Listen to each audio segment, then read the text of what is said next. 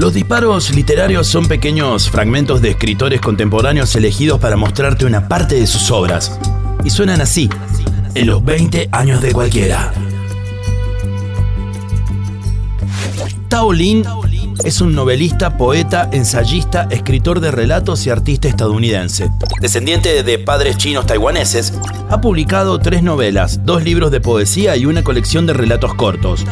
Durante mucho tiempo se lo consideró el máximo representante de lo que el periodismo llamó alt-lit, una generación de escritores caracterizado por sus constantes referencias a las redes sociales, al lenguaje de Internet y al tedio.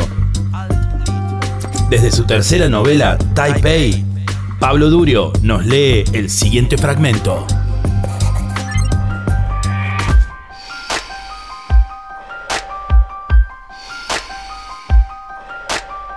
Hacia medianoche, después de que todos los del café hubieran ido a un concierto, Paul se quedó solo en el apartamento del gerente de la librería. Estuvo mirando Twitter durante lo que le parecieron 20 minutos, cambiando de mano para sujetar el iPhone sobre su cara, manteniéndolo a una distancia de entre 25 y 40 centímetros. Le escribí un mail a Charles. Estoy acostado en la cama en un sofá. Lo que más me gusta es limitarme a referir mis sentimientos de depresión en este mail. Tengo las piernas frías.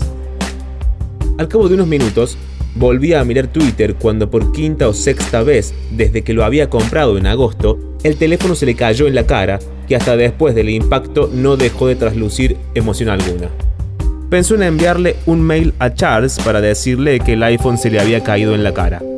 Luego trató de hacer algo que no recordaba haber hecho desde la universidad, escoger una de sus canciones preferidas y escucharla en modo repetición a todo volumen tratando de concentrarse en la batería o en el bajo hasta quedar amodorrado y descontextualizado y amnésico.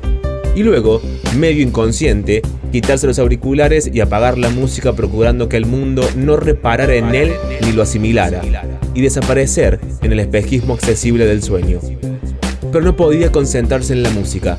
No era capaz de pasar por alto la sensación de no estar solo, de que en el cerebro del universo, donde todo lo que sucedía quedaba simultáneamente registrado como datos públicos e indestructibles, ya estaba un poco con todos los que habían muerto. La información de su existencia, grabada en el espacio-tiempo, como una experiencia de la vida, estaba siendo estudiada por millones de entidades a miles de millones de años de distancia que lo conocían mejor de lo que él llegaría a conocerse jamás.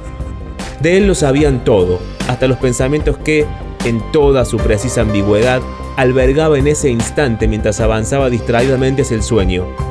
Sería materia de estudio en secundaria, tal vez, pensó, un aspecto fugaz de la conciencia de Paul, sin saber muy bien a qué se refería.